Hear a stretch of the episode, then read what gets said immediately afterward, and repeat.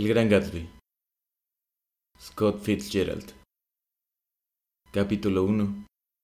Primera parte. En mi primera infancia, mi padre me dio un consejo que desde entonces no ha cesado de darme vueltas por la cabeza.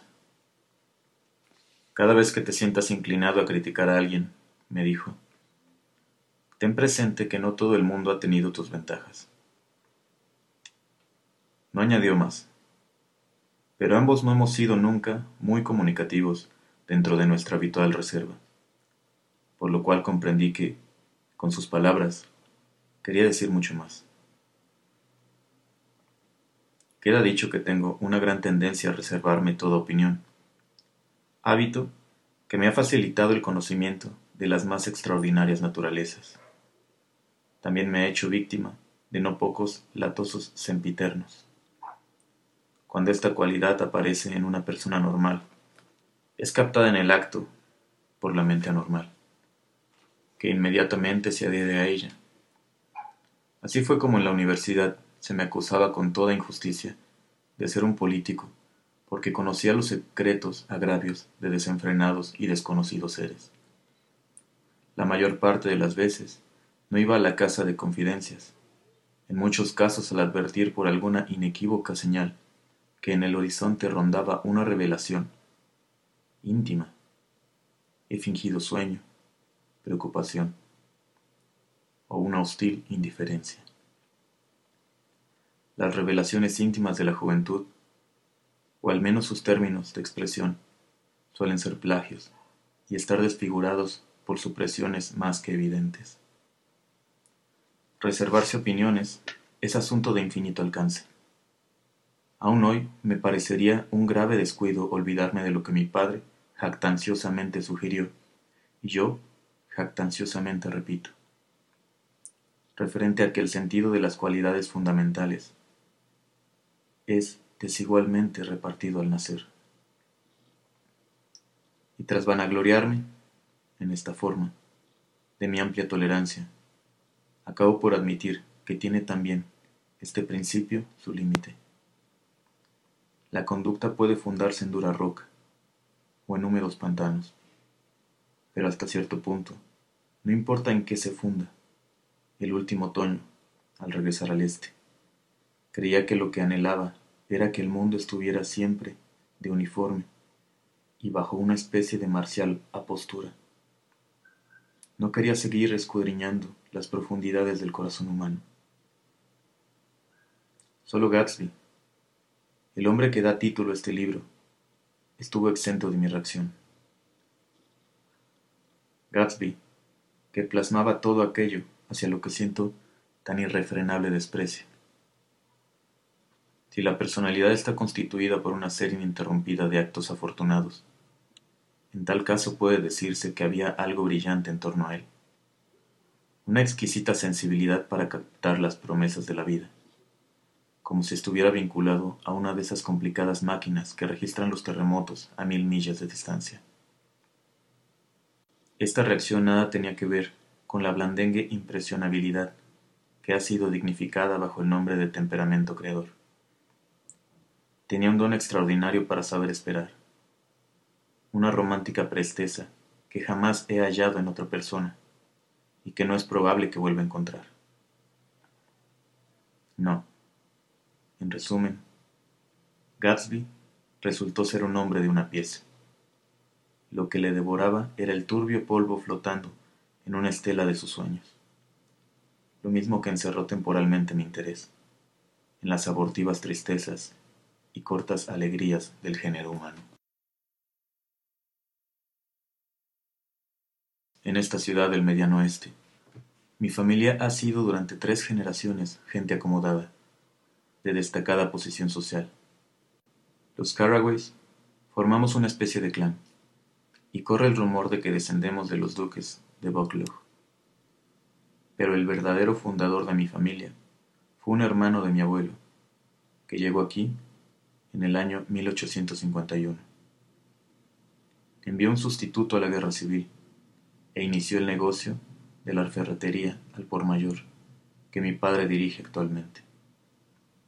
No conocí a ese tío abuelo, aunque se supone que me parezco a él, especialmente en el cuadro más bien inexpresivo que cuelga en el despacho de mi padre. Me gradué en New Haven en 1915, exactamente un cuarto de siglo después que mi padre, y un poco más tarde participé en esa aplazada emigración teutónica conocida por la Gran Guerra.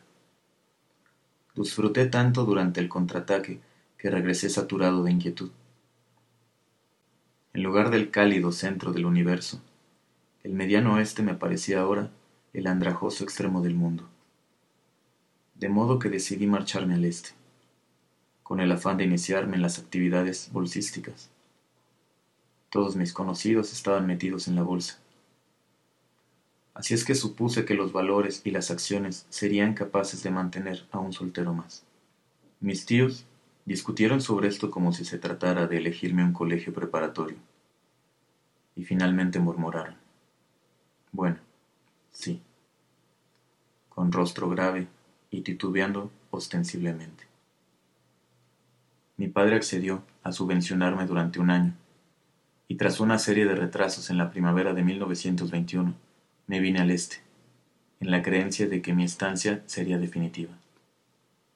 Lo práctico hubiera sido buscar alojamiento en la ciudad, pero la estación era muy calurosa, y yo acababa de abandonar una tierra de grandes céspedes y amistosos árboles. Así que cuando un chico de la oficina me sugirió que alquilásemos una casita en una ciudad suburbana, la idea me pareció estupenda. Encontró la casa, un bungalow de cartón, en el que se evidenciaban las huellas del viento y el sol, y cuyo alquiler ascendía a ochenta dólares al mes. Pero a última hora, la dirección trasladó a mi amigo a Washington, y me fui solo al campo. Tenía un perro, por lo menos lo tuve durante unos pocos días antes de que se me escapara. Un viejo coche, Dodge. Y una mujer finesa que me hacía la cama, preparaba el desayuno y murmuraba máximas en finés encima del fogón electrónico. Al principio me sentía muy solo, pero una buena mañana, un hombre, aún más recién llegado que yo, me paró en la carretera. Por favor, señor, ¿por dónde se va a la aldea de West Egg? me preguntó, con aire desvalido. Se lo indiqué, y al verle seguir su camino, ya no me sentí solo. Era un guía, un explorador, uno de los primeros colonos. Aquel hombre me había conferido fortuitamente la tranquilidad de pertenecer a la comunidad. Y así fue como, contemplando el sol y los grandes brotes de hojas que crecían en los árboles con la misma rapidez con que crecen todas las cosas en las películas, experimenté la familiar convicción de que, con el verano, la vida empezaba de nuevo. Por otra parte, tenía mucho que leer y una inquebrantable salud que requería las vigorizantes influencias de las expansiones naturales de la juventud. Me compré una docena de volúmenes sobre banca, crédito e inversiones, que se alinearon en mi biblioteca en rojo y oro, semejantes a dinero recién fabricado por la Casa de la Moneda, prometiéndome revelarme los radiantes secretos sólo conocidos por Midas, Morgan y Mecenas. Además tenía la elevada intención de leer otros muchos libros. En la universidad me incliné hacia lo intelectual. Un año escribí una serie de solemnísimos y expresivos editoriales para el Yale News, y ahora llevaría de nuevo a mi vida todas aquellas cosas, convirtiéndome otra vez en el más limitado de todos los especialistas, el hombre muy cultivado. Esto no pretende ser un epigrama, al fin y al cabo, desde una sola ventana se contempla mejor la vida.